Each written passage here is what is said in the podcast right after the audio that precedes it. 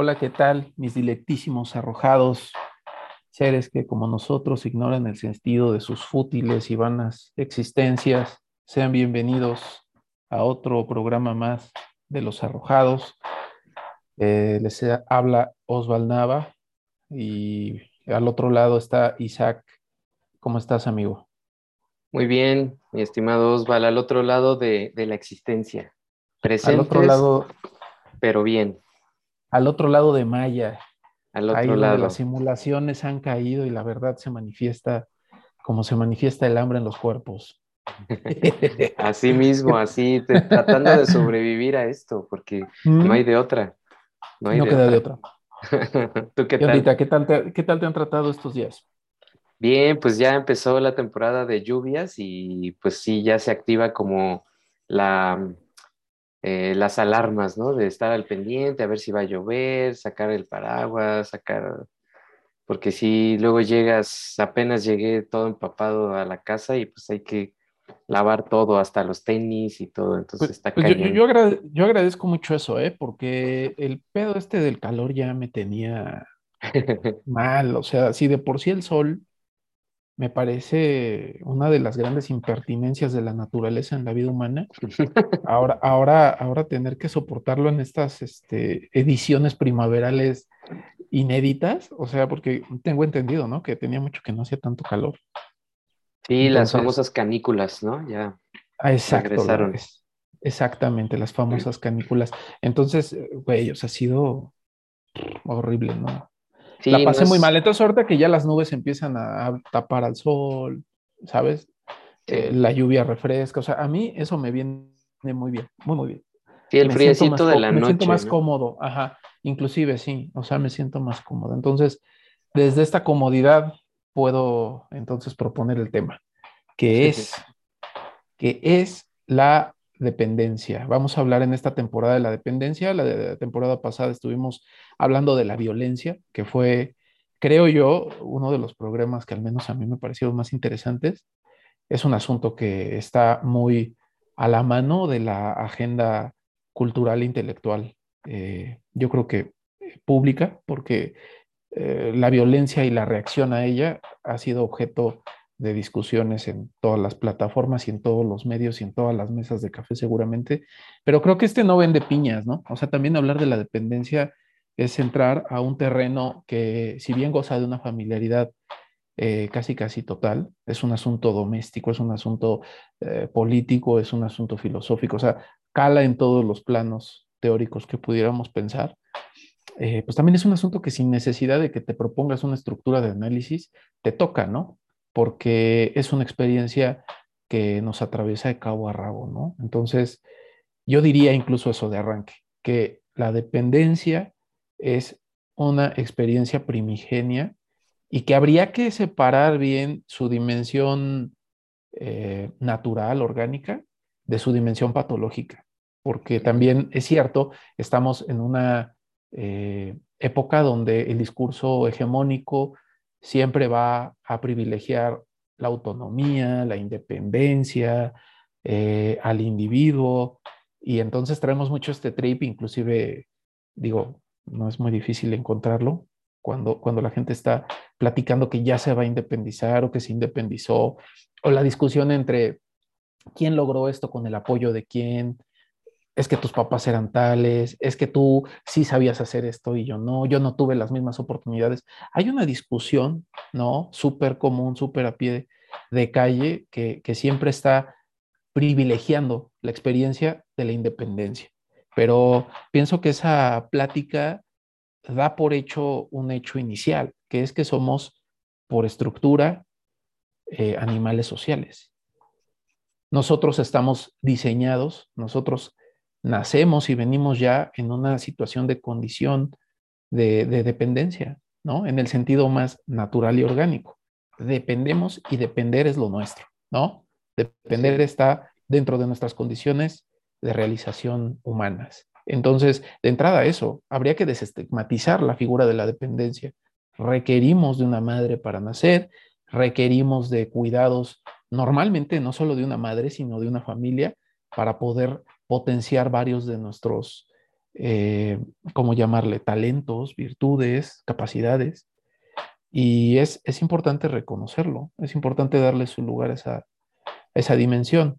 Eh, inclusive yo diría que en el ser humano la figura de la dependencia es más grave que en cualquier mamífero, porque si tú observas a un perrito o a un gato o a un, que te gusta un ciervo, un caballo, nace, eh, camina así como medio torpe unas horas y después ya están con una capacidad de independencia mucho mayor a la que tendría un niño incluso a los seis años, ¿no? O sea, un perrito tiene una dimensión de posibilidad de sobrevivir en una calle que no sé a nivel estadístico qué tanto sea e-, ese, ese, porcentaje, pero, pero me queda claro que es mucho mayor que el de un niño que tú podrías dejar en la calle, ¿no?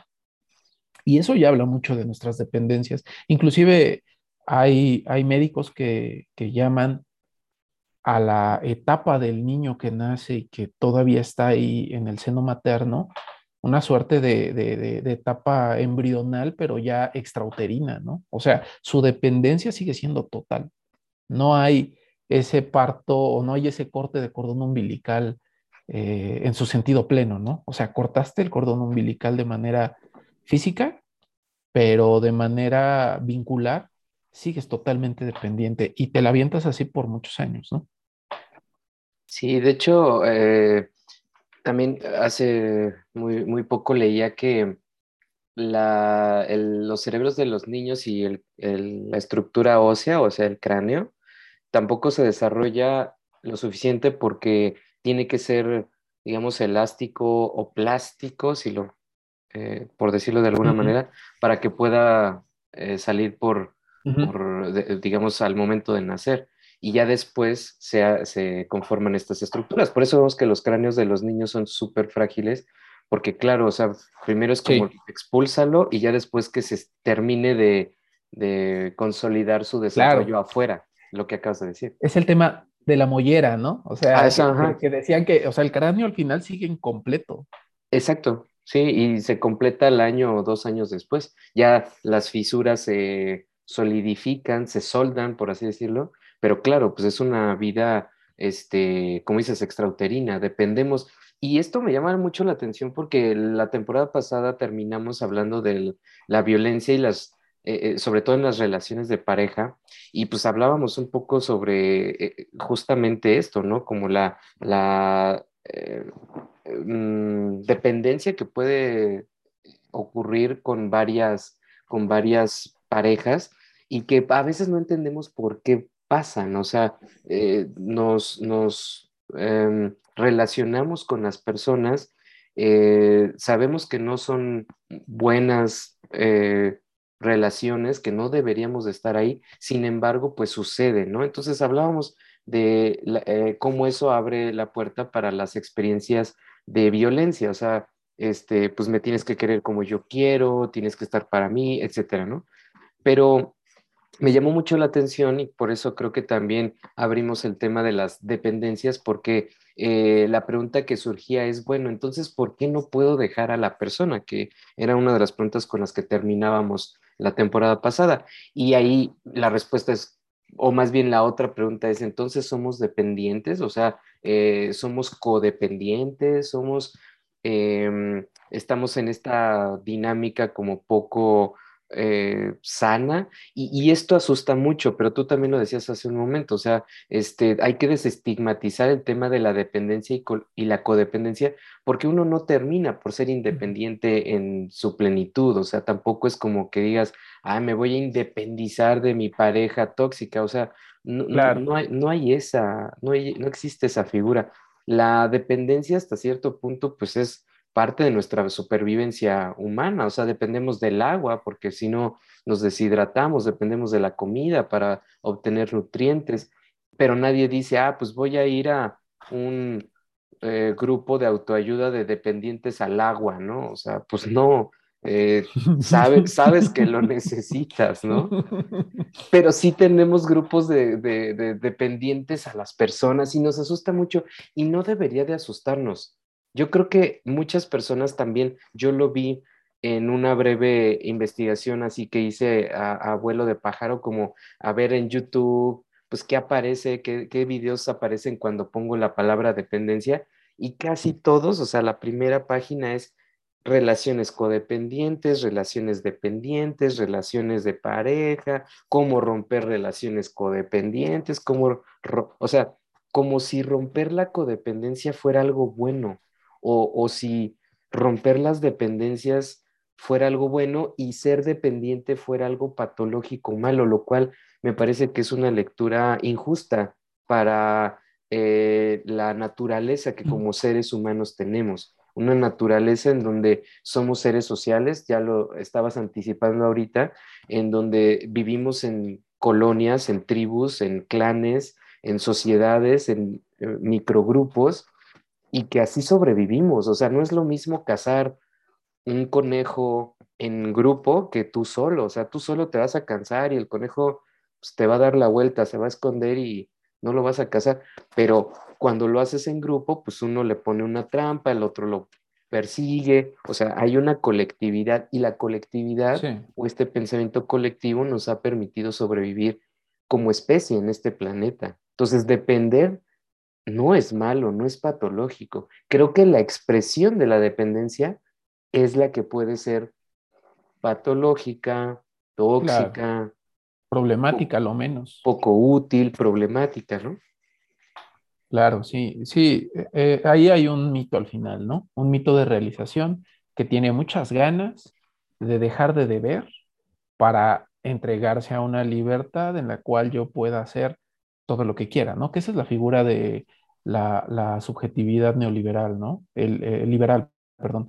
Eh, es, es, la ficción de lo hago porque puedo, ¿no? Y obviamente que entre menos dependo, más puedo, ¿no? Entre menos tengo deuda moral, entre menos tengo deuda económica, más puedo hacer de mí, ¿no? Esa es realmente como la premisa que hay detrás. Obviamente se ha ido normalizando, se ha ido maquillando, se ha ido acomodando y ha ido enraizando y echando, echando raíz bastante profunda dentro de, dentro de los imaginarios de realización culturales, pero sí es bastante fantasiosa e injusta la posición, ¿no? Porque al final todos somos el resultado de una serie de beneficios heredados, todos, ¿no?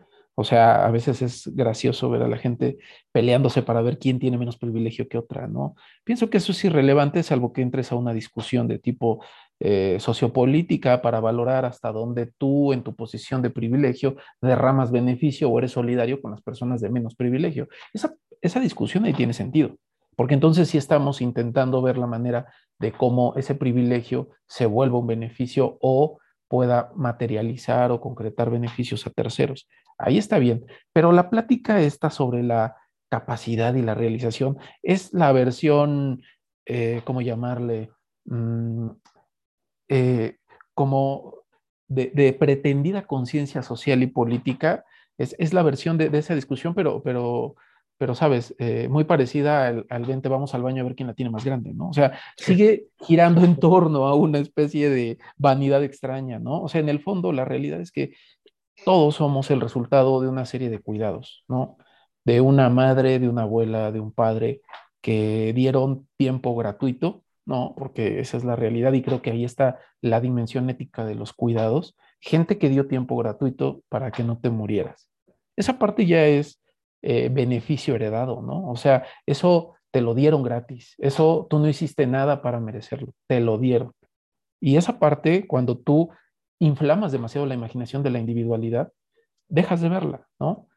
Vives en una casa en donde no pagas renta normalmente o simplemente recibes apoyos, o sea, siento que esa es la dinámica de todos en su mayoría, salvo o en la medida en la que te vas metiendo a detalles y en donde pues sí, hay gente que está totalmente desheredada, hay gente que sí no tiene ningún privilegio, hay gente que sí está en situaciones más menesterosas, pero bueno, esa creo que sería otra discusión. De momento es decir eso, que la figura de la independencia debe ser medida con, con cuidado. Ahora, hacia la parte, vamos a llamarle tóxica, eh, mm, patológica, peligrosa, problemática, pienso que la dependencia se vuelve problemática cuando eh, como podríamos llamarle, perjudica la libertad. Cuando la dependencia comienza a atentar contra la disponibilidad de ti, es cuando, pienso yo, está empezando a entrar a una dimensión peligrosa. Porque una cosa es la figura de la dependencia como una eh, estructura vincular en donde hay beneficio, hay solidaridad, hay ayuda, hay apoyo mutuo, hay intercambio, y otra cuando estás capturado. Pienso que la dependencia es peligrosa cuando habilita espacios de captura, que no es lo mismo que habilitar espacios de responsabilidad. Son dos tipos de experiencia muy diferentes. Entonces pienso que un criterio para leer las dependencias en sus dimensiones sanas o insanas, eh, patológicas o no, que ahí patológicamente también sería interesante que, nos platicaras un poquito del cuadro clínico, ¿no? De un, de un, dependiente ya en su sentido patológico, pero digo, independiente a eso, yo creo que una de las líneas que al menos yo vería más como filósofo sería la de la sujeción o la de la captura, ¿no? Es que sabes que justamente creo que de ahí parte también la, pues el interés en este tema, definitivamente, porque eh, las personas, eh, y bueno, lo hemos dicho como filosofía del propio programa, ¿no? Somos arrojados, no entendemos muy bien cómo esta experiencia, empezamos a crecer, necesitamos explicarnos cosas, eh, no hay una escuela como tal para la vida, la, filosofía es el intento porque eh, esa escuela para la vida se, se, cumpla, en donde nos vamos conociendo a nosotros mismos, nuestros, nuestra propia naturaleza como seres humanos. Claro que hay disciplinas que lo hacen, la filosofía, la psicología, la pedagogía, eh, pero sí necesitamos como este soporte de, bueno, ¿qué, qué onda con esto? ¿Qué, ¿Qué, es la vida? ¿no? Y, y, vienen distintas explicaciones. Entonces, cuando empezamos a, a, entablar relaciones interpersonales, pues también empezamos a tener pues, crisis, problemas, empezamos a tener o, o, a desarrollar eh, ciertas eh, situaciones eh, difíciles porque no entendemos, o sea, no entendemos cómo nos tenemos que llevar pues con los seres humanos. Sabemos que hay seres humanos allá afuera, no entendemos cómo esta relación. Entonces, bueno, vamos avanzando y para centrarnos en el tema que, que estamos discutiendo el día de hoy, pues la gente dice, bueno, ¿seré o no dependiente, no? Este, esta relación es o no dependiente, mi amigo es o no dependiente. Y entonces vemos un, video que pretende responder estas preguntas muy, muy complicadas y se lo compartimos al amigo que nosotros creemos que es dependiente, ¿no? Decimos, mira, ahí estás tú. Sí, sí, sí.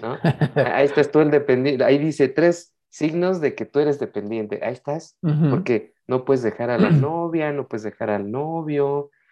Y entonces esto se convierte justamente o atrae mucho porque la gente necesita explicarse eso. Dice, oye, si de verdad soy dependiente o no, o sea, si de verdad soy, este, o sea, tengo problemas de que necesito romper con esta relación o lo que sea, o sea, denme respuestas, ¿no? Entonces, fíjate, eh, ahorita atendiendo un poco a tu pregunta de, cómo sería un perfil, J. Bolby, em, eh, que, es un nombre muy, muy parecido al, al reggaetonero J Balvin, pero este es J. Bolby, un inglés eh, en el siglo pasado, descubre que hay tres estilos de apego. Dice, los seres humanos como seres sociales dependemos de alguien más, pues porque necesitamos sobrevivir.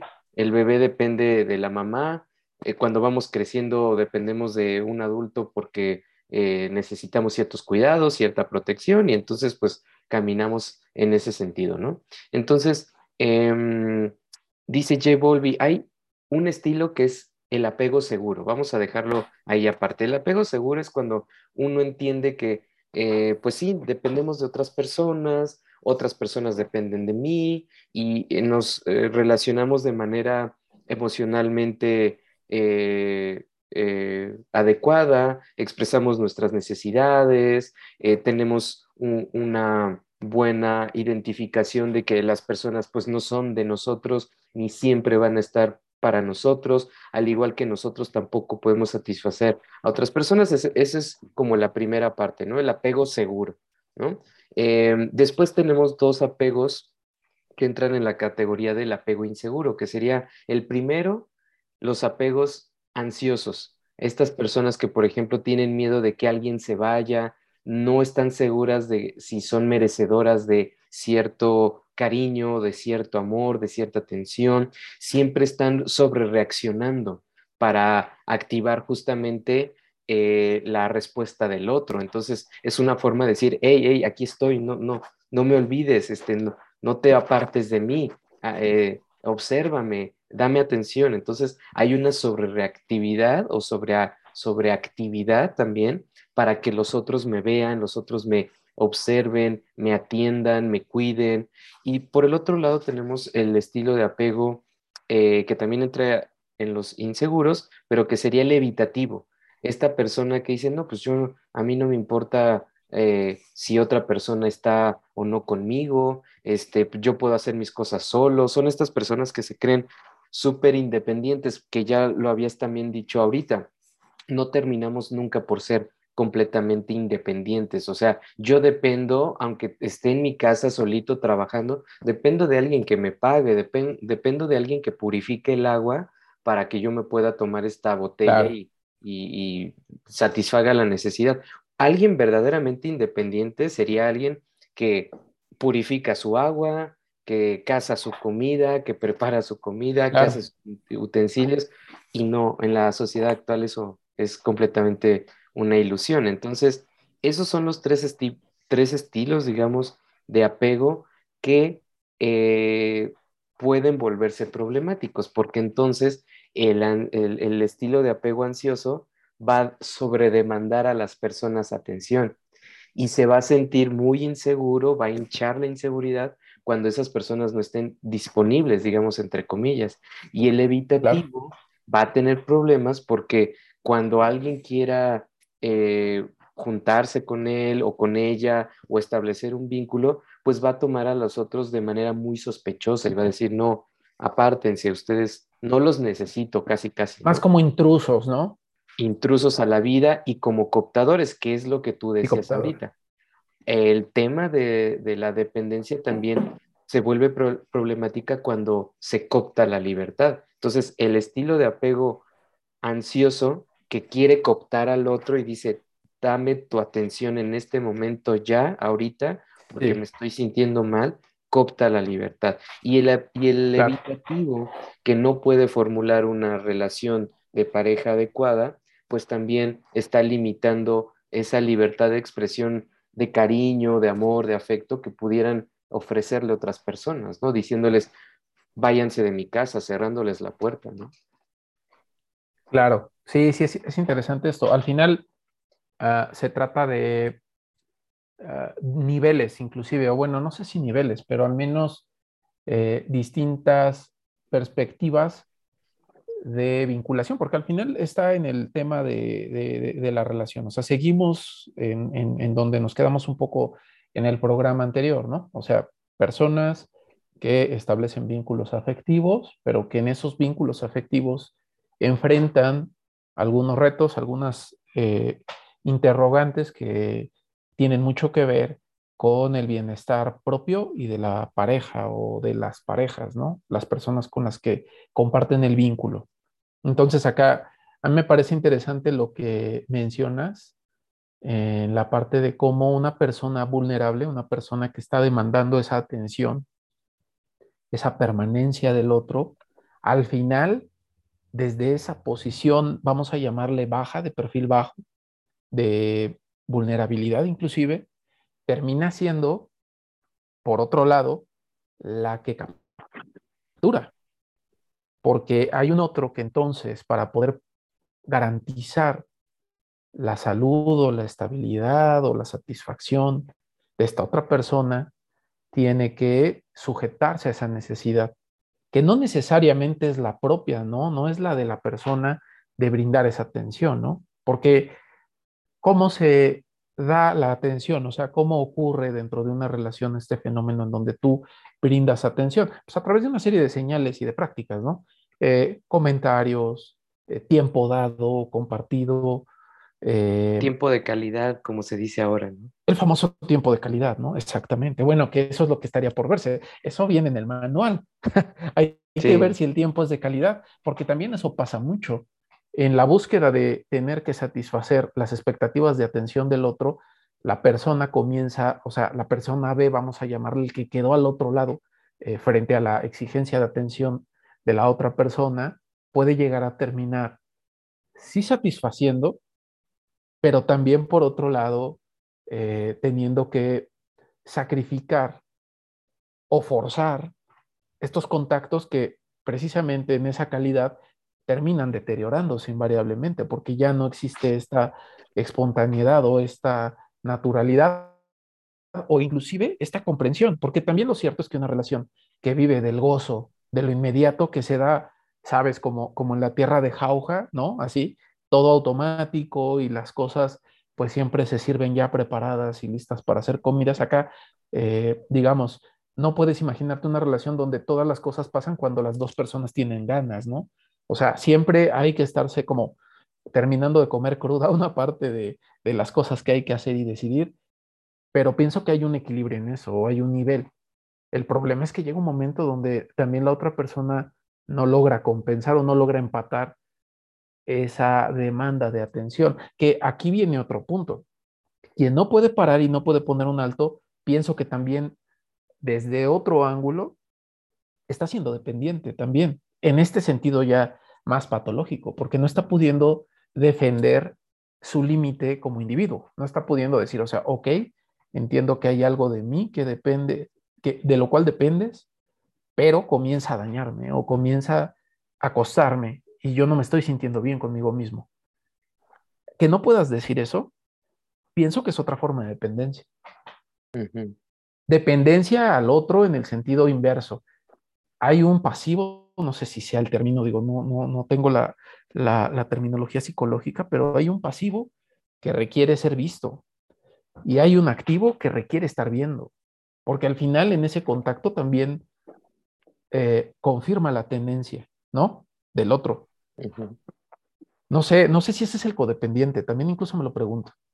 Sí, este, ahí fíjate lo interesante y lo que se estudia es que muchos de estos eh, estilos de apego, como, como los mencioné, claro, el, el, seguro muy poco, es muy poco probable que ande con alguien ansioso, alguien este, evitativo, porque justamente es seguro. Entonces, el seguro, los seguros están en otro camino, ellos son estas relaciones más exitosas, más estables, autónomas, personas que nosotros mismos vemos y decimos, ah, mira, se llevan muy bien, llevan años y pues sí, se pelean, tienen sus conflictos, tienen sus diferencias, pero pues van avanzando súper bien. Esos son las, eh, los estilos de apego seguro. Pero acá, lamentablemente, los, los dos inseguros eh, chocan, el ansioso con el dependiente. Eh, perdón, el ansioso con el evitativo. Ahí es donde... Evitativo. Ajá, entonces los dos empiezan a formar una relación de pareja y pues se vuelve caótica porque uno demanda atención, el ansioso le dice, mira, aquí estoy, hazme caso. Y el, el, evitativo dice, pues sí, ya te vi, ¿no? De hecho hay una frase, es un... Eh, ya te vi. Sí, sí, ya te vi, ¿qué, qué, haces, no? O sea, eh, saltando como delfín. Este, eh, hay, hay, una broma, creo que es finlandesa, que le dice la, pues la esposa, ¿no? Al marido, oye, ¿por qué no me dices que me amas? Y el marido le dice, pues qué extraño, o sea, pues ya te lo dije hace 20 años que nos casamos, ¿por qué te lo tengo que volver a decir? O sea, no tiene sentido, ¿no?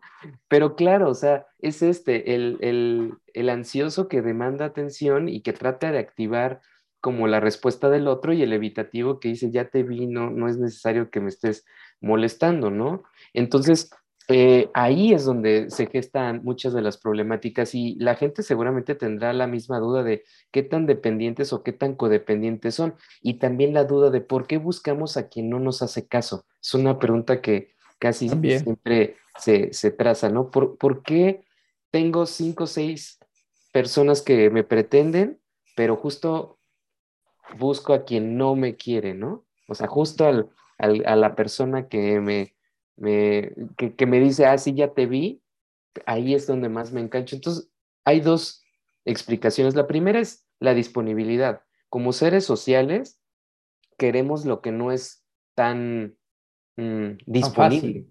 Exactamente, primero. Y segundo, eh, otra vez, ¿no? Si yo tengo un estilo de apego ansioso donde necesito llamar la atención para que active el sistema de aprobación de los otros, pues me lo tiene que dar alguien evitativo.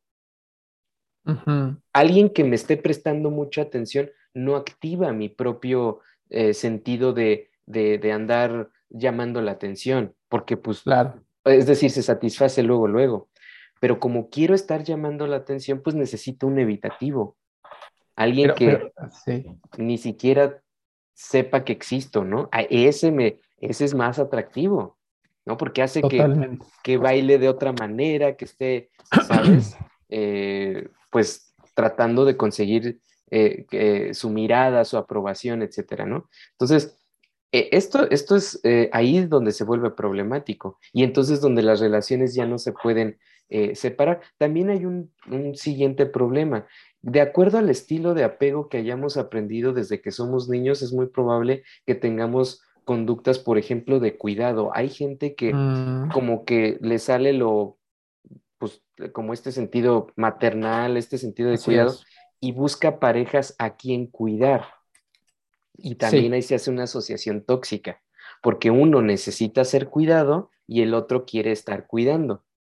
Entonces es... Sí, sí, claro. Que hay una figura, perdón que te interrumpa, pero yo la detecto un poco, es como una especie de, personaje ya este, eh, arraigado en la cultura más, más contemporánea, que es esta figura de, la, de, la, chica que está más reconciliada con la figura de esta mujercita eh, independiente, este, bien, ¿sabes? Chava bien, chavita bien, ¿no? El pedo como de esta suerte de, morra, de morra eh, socialmente aceptada. La, morra del lado correcto, enamorada del bandido, ¿no? Del adicto a la marihuana, ¿sabes? Está mucho el ah, el meme de, de, que un pinche marihuana, o sea, pero esta figura de, me parece que encubre esto que dices, o sea, me, yo tras de este meme noto mucho esta inclinación a la mujer maternal y al hombre que es el bad boy, que es al que hay que educar, al que hay que domesticar. Claro. Y que después redunda en un nuevo meme en donde, eh, ya sabes, amiga, date cuenta, o simplemente la, queja de no lo domestiqué, ¿no? Eh, veía, veía, un meme que, veía un meme que decía sobre la bella y la bestia, que decía, este, que decía la bestia nunca deja de ser bestia, ¿no? O sea, hablaba, de eso. no, no hay, no, la conversión del príncipe no ocurre, ¿no? El sapo no se vuelve príncipe tampoco. Pero hay, un, hay una suerte de tensión erótica. Yo, yo diría que es dialéctica totalmente. Para mí lo que acabas de explicar como, como filósofo, voy y lo leo desde la dialéctica como, como metodología de estudio. O sea, lo que está ocurriendo ahí es el choque de dos, eh, de una tesis y de una antítesis que busca una síntesis. Pero esa síntesis no ocurre siempre. O sea, lo, más real es que casi siempre acaba en daño. Precisamente porque me parece que son dos figuras muy problemáticas. O sea, la, madre que está intentando educar al hijo, aun cuando el hijo está en una edad educable, llega a fracasar, ¿no? Ahora imagínate que te agarras a un balagardo, que aparte de que ya trae una serie de adicciones súper arraigadas y un montón de hábitos, pues quieres como tornarlo, ¿no? Hacia, hacia el camino del bien que normalmente el camino del bien es tu imaginación de hombre, ¿no? Como, como chica. Se vuelve muy difícil y se vuelve muy tóxico después de un tiempo eventualmente y construyes a dos adictos también nuevos, a dos dependientes nuevos. No, y totalmente es lo que acabas de comentar, o sea, este, eh, bien está, no sé si depende, o sea, llamarlo otra vez así, ¿no? Dependencia, pero viene este tema como de necesito cuidar a alguien. Necesito cuidar a alguien. Entonces, ¿quién, ¿quién tiene la figura más, eh, quién es la estampa de esa persona que necesito cuidar? Pues obviamente, como dices, ¿no? Al, al, al, bandido, que, al, al cretino que pues no hace nada de su vida, que siempre está drogándose. Entonces, pues eh, ahí se activa el, ah, este es lo que, esto es lo que tengo que cuidar, ¿no? Claro, totalmente, pero... La, la mamá pato.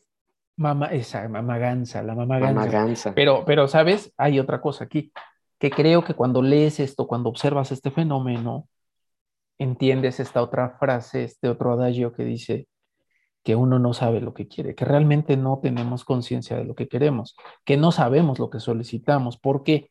Porque lo que a mí me parece es que la relación que tiene en mente una persona que se vincula con cierto tipo de personalidades tan opuestas, tan al otro lado, tan borders de su propio imaginario de realización, eh, observa el final motivado por el impulso que le ofrece la experiencia inmediata. Es decir, ¿qué ocurre cuando una mujer que tiende a estas, a estas este, inclinaciones maternales observa a este pequeño bandido al cual eh, se le apetece educar?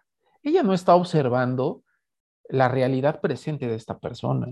En realidad está haciendo una proyección de lo que va a ser cuando lo eduque. Uh -huh. Y entonces es raro, pero no entiendo este proceso como iniciático o, penitencial o no sé qué tipo de eh, sentido asignarle, pero el punto es que no están observando que posiblemente las, las probabilidades de que su relación sea la de una mujer que perpetuamente va a estar teniendo que educar, solapar y eventualmente mantener a una persona socialmente, eh, no, solo, no solo socialmente disfuncional, sino también inclusive con claras posibilidades de inadecuación, eh, no ven que eso va a ser y que las probabilidades más altas son que de hecho esa sea su vida de pareja. Piensan en el resultado final y creo que pasa igual en los otros escenarios que platicabas, ¿no? Que muchas veces las personas van hacia lo que cuesta más trabajo porque esperan que algún día se va a domesticar. La expectativa es que algún día eso que tanto deseo va a terminar por ceder. ¿Y cuál es el problema? Que si eventualmente ocurre, o sea, y aquí es donde viene el tema de no sabes lo que pides, si no ocurre, te cansas, se te cansa el caballo, o sea, llega un momento donde ya no te sientes bien con esta eh, práctica constante de lucha, de estar manteniendo la, la atención, de estar siendo competente, de estar siendo relevante, de estar siendo atractivo para una persona que sabes es muy demandada, es muy cotizada, es muy buscada, sino que si eventualmente logras que se domestique, que se, que se, que se cirna tu deseo, lo que va a ocurrir es que va a perder todas sus cualidades eróticas y vas a buscar a alguien más. O sea, claro. ese es el otro tema. Y aquí es donde viene lo que, lo que, lo que decía este Schopenhauer, ¿no? El deseo nunca cumple su promesa. Nunca cumple su promesa. Y entonces es un ciclo bien complejo, muy complejo. Sí, absolutamente. Y fíjate que en ese sentido, eh, digo, hay que entender estas relaciones un poco de, de, como la gente las puede llamar, dependientes, codependientes, etcétera, como una especie de, eh, de, de, relaciones con varios ingredientes. También hay que, hay que incluir ingredientes en, eh, pues en la ecuación, porque ahorita tú decías, bueno, eh, a mí me gusta el, eh, esta persona que sé que no es conveniente para mí.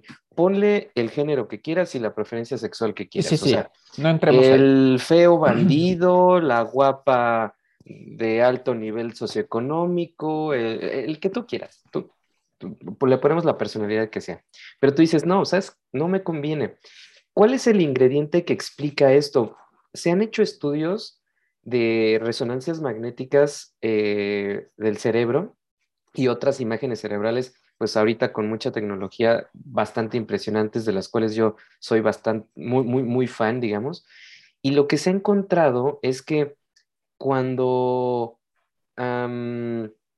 las personas están enamoradas o, se declaran estar enamoradas y observamos el cerebro, qué es lo que está haciendo, qué zonas se, se activan más, qué zonas empiezan a dejar de funcionar, no a, no a nivel de que, que nunca funcionen, sino simplemente unas se activan más que otras, ¿verdad?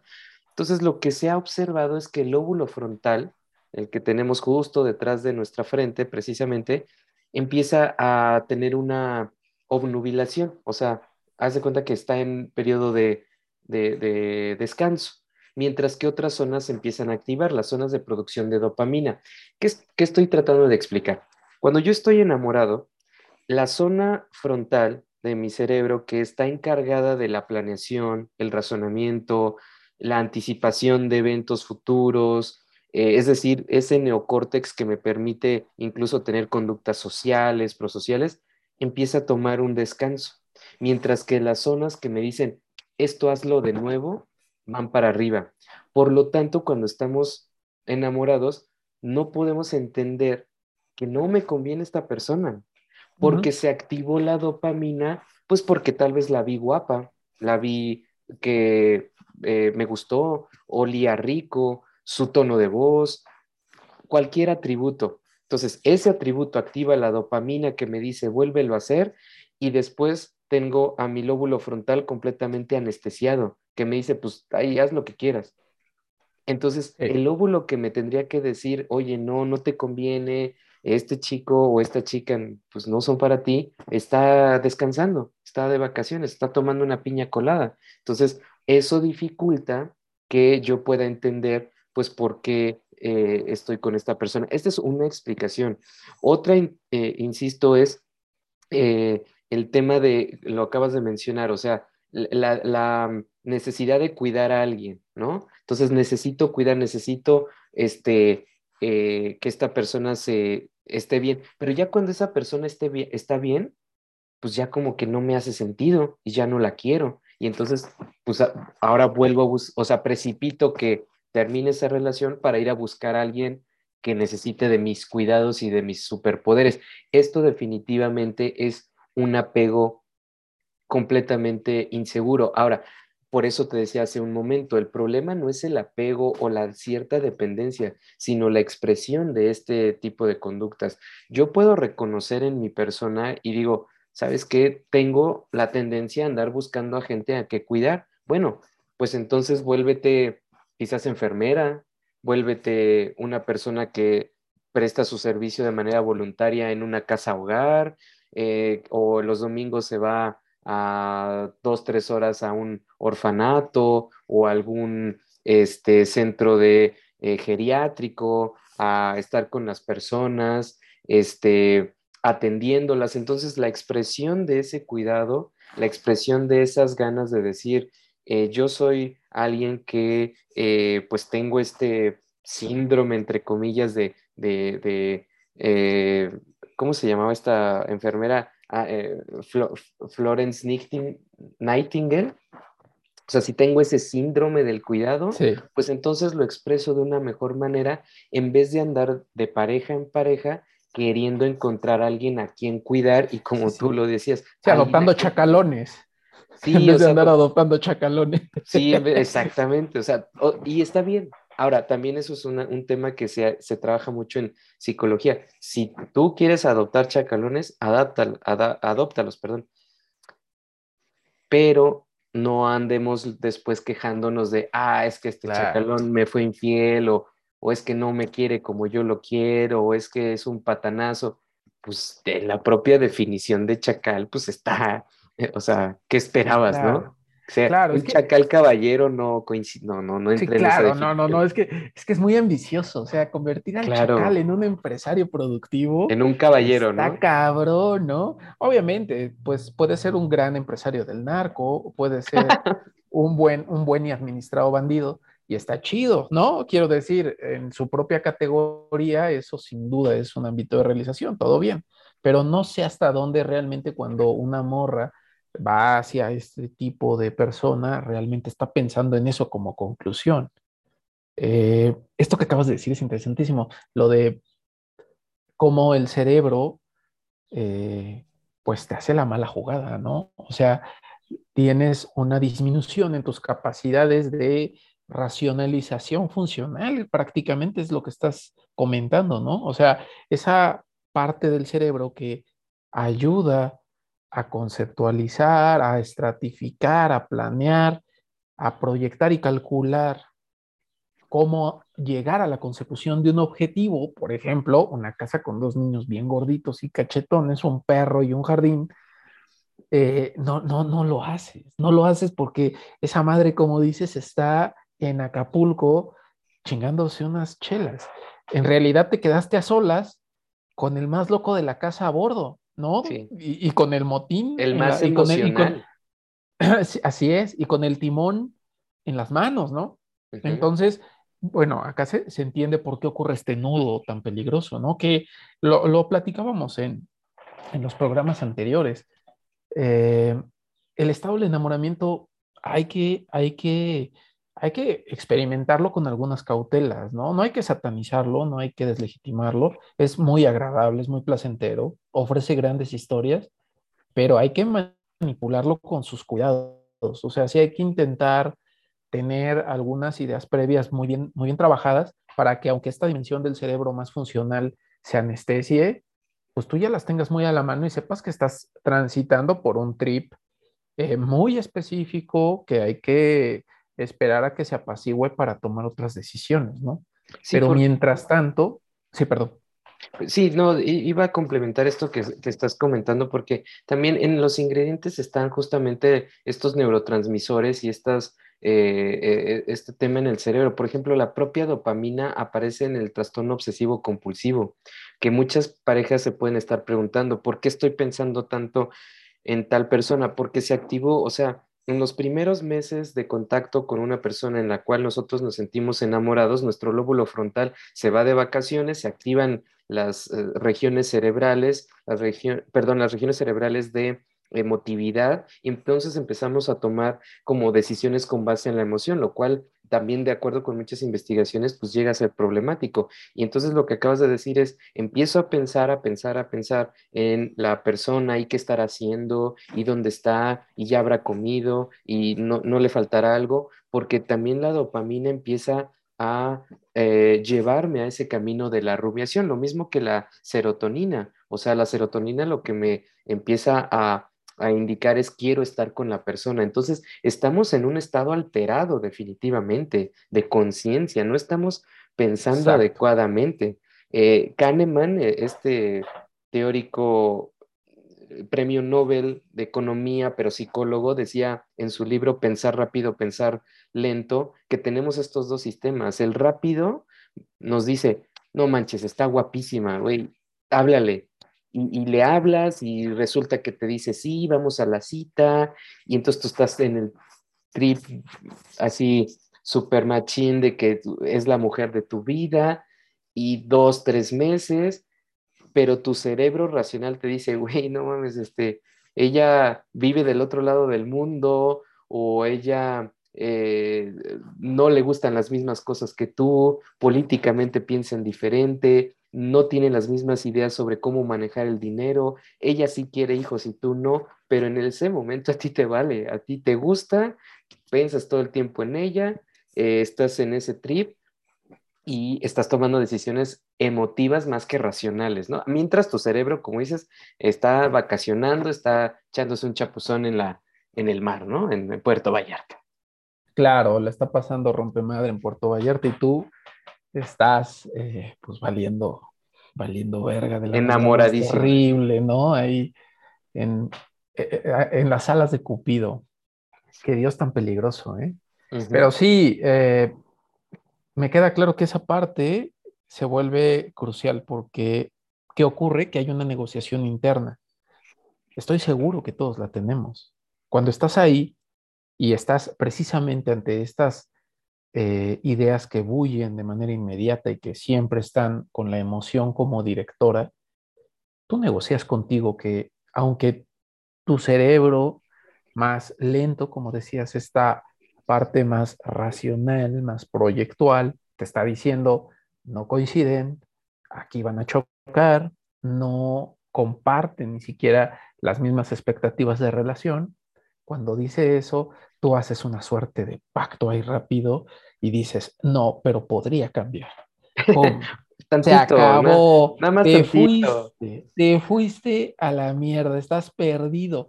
Cuando llegaste a ese punto estás frito porque acabas de construir un dogma, un dogma del cual depende una realidad fáctica, porque si hay algo fáctico, tangible, duro es una relación.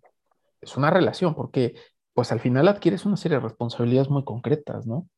Y entonces eh, se vuelve muy problemático. Está, está, está interesante esto. Pienso que al final, eh, digo, salvo que tengas a la mano alguna eh, teoría, algún libro, algún autor que ya haya propuesto algo, pienso que no existe el manual de solución tampoco para esto. Creo que no hay ningún tipo de planteamiento contundente, sino solo esto, estar conscientes que así como uno no toma un auto y maneja ebrio, porque las probabilidades de que, se choque y se dañe o dañe a alguien más son muy altas, también valdría la pena ir eh, adoptando el criterio de no tomar decisiones trascendentes estando enamorados, estando en un trip de dependencia tan agresivo como a veces llegamos a experimentar de las personas a las cuales queremos, que aquí es muy importante señalarlo, eso no, que, pueda tornarse patológico o riesgoso no quiere decir que sea malintencionado, ¿no? A veces son, son, son escenarios fortuitos que se dan resultado de situaciones inconvenientes y lamentables, punto. Entonces, quizá para ir aproximándonos hacia un cierre del programa, estaría bueno señalar eso. Hay que comenzar a cambiar o a reprogramar el mindset con el cual nos acercamos a las experiencias amorosas, que creo que volviendo a apelar a la temporada pasada, principalmente a los últimos programas, los últimos dos, creo que nos dan una continuidad. Eh, el señalamiento ha sido ese, ¿no? No es eh, intentar linchar al amor como una experiencia ilusoria, digna de intelectos inferiores, ni tampoco intentar construir una especie de requerimiento espiritual superior para poder llevarlo a cabo. Es simple y llanamente entender cómo funcionamos, cómo eh, eh, somos eh, operados por nuestras facultades hasta cierto punto, ¿no? Porque nos condicionan de un modo u otro.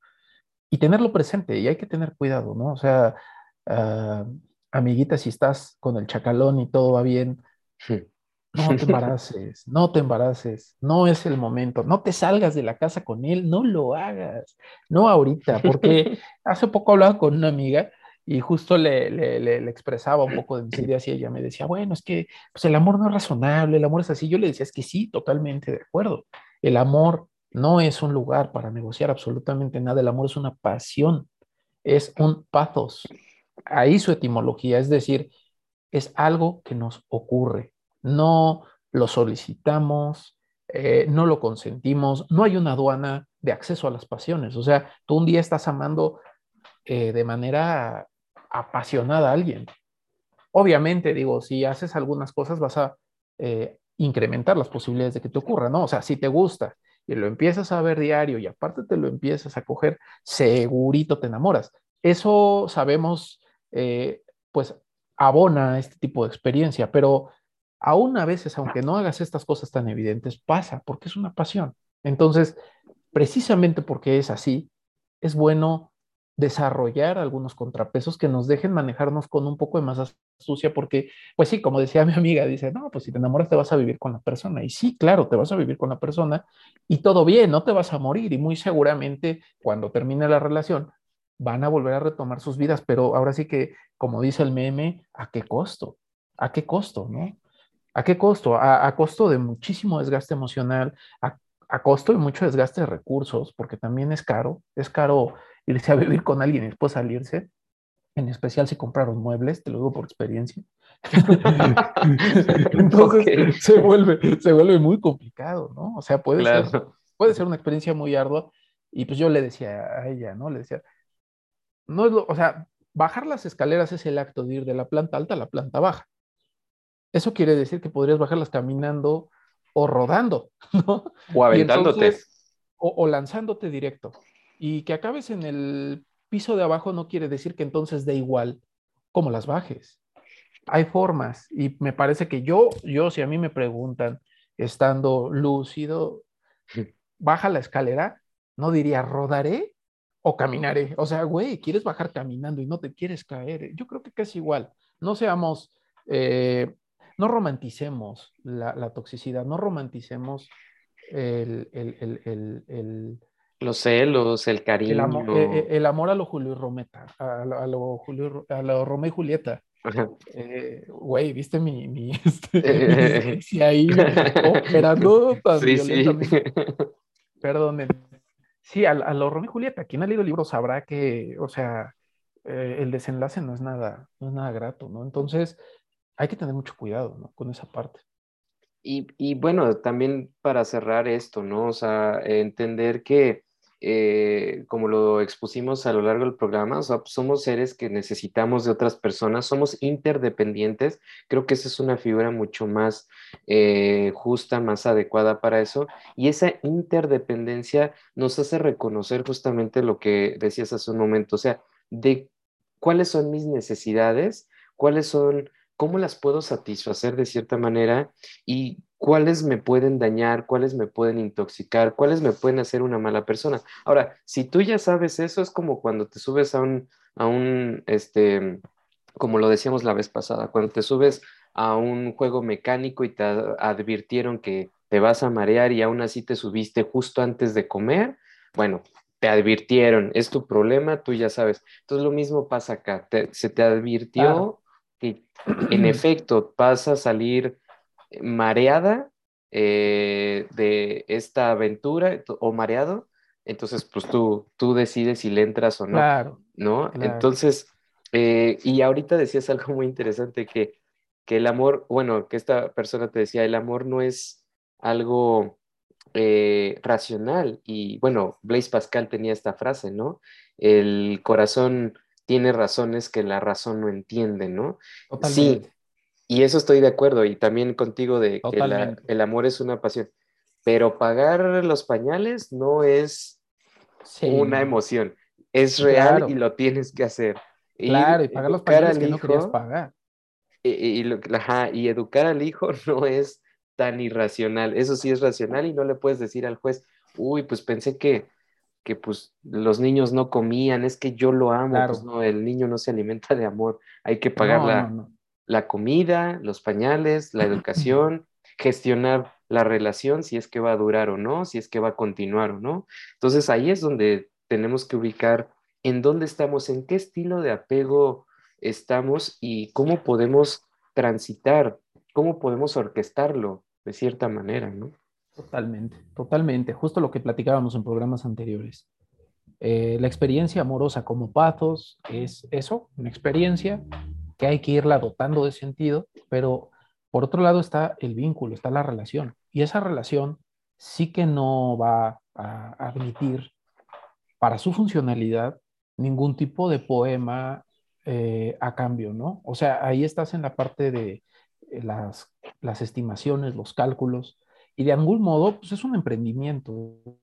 Una relación es un emprendimiento. Y si tú quieres que ese emprendimiento tenga éxito, tienes que hacer algunas cosas, algunas cosas que tienes que entender. No puede ser solamente esa pasión inicial o esa pasión fundamental que está solicitando una serie de consideraciones efectivas, ¿no?